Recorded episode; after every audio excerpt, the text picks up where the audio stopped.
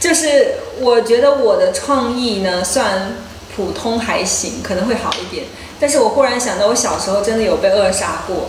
就是我小时候是一个很喜欢观察、去动手做一些事情的人。那大概是我在小学二年级的时候，我记得那是我印象中，我记得我第一次吃花蛤这个食物，可能更早之前长辈有喂过我，但我不记得。我印象中，我第一次看到花蛤那个贝壳的纹路，我觉得好漂亮。它很特别，我特别仔细的把桌上的每一个花格摆起来看，因为那天老师上课正好讲到说，世界上找不到两片相同的树叶，指纹也是不一样的。我忽然间说，老师，这个世界上是不是没有两个相同的花格的纹路？然后我就很开心的带着这个发现，然后我就把所有的花格收起来。我我偷偷的藏在我的一个秘密基地，然后我想要把它拿去做一个，又做一个剪贴画那种贴在卡纸上，变成一条裙子，海一样的裙子，我觉得很漂亮。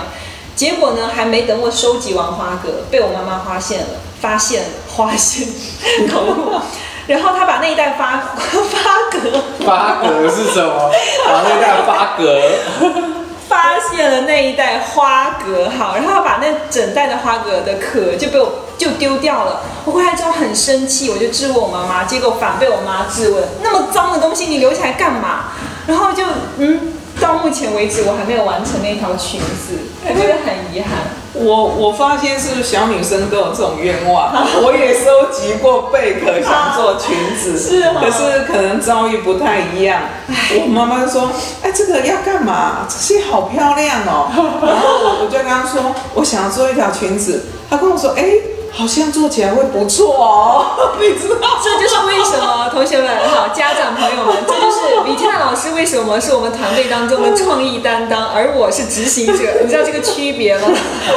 也就是你当年可能对孩子的一句话，哎，真的对他影响你你这样在想，我发觉，哎，可能真的是后来就真的是比较敢去试，对对，我就不敢试，包括后来。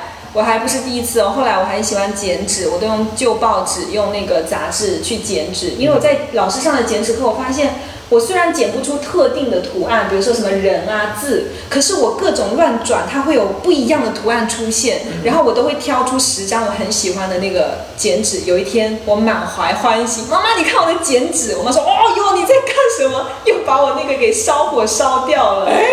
又有不一样的报纸，没有没有，我我曾经那个报报纸，然后我就就把它捏成各种不一样，然后就把它粘，把它粘粘起来，就做一个造型，然后。我也是跟你一样偷偷藏起来，因为我觉得一定被骂，说你是真的是无聊。对，结果我妈刚说，哇，这谁做的，还蛮好看的，伤心，伤心。所以这个地方我觉得很重要对对对，父母的，父母的你的那个观念，就是像 Daniel 老师说的，你可能觉得爸爸妈妈觉得自己是一个可能创意不足的人，也没有经过这方面的训练，那你面对孩子的时候做的事情就是。我觉得，当你在看到孩子不务正业，当你想要忍不住发火，你为什么没写功课去做这些事情的时候，你反问一下自己，他这件事情他是不是有他独特的创意，并且他有产出，然后他在做这件事情的时候，他是专注且享受的。我觉得这个时候孩子的不务正业可能有它的价值。那你的正确做法，参考比缇娜老师的妈妈，错误的做法就是我的方法。其实我我还有一个想法就。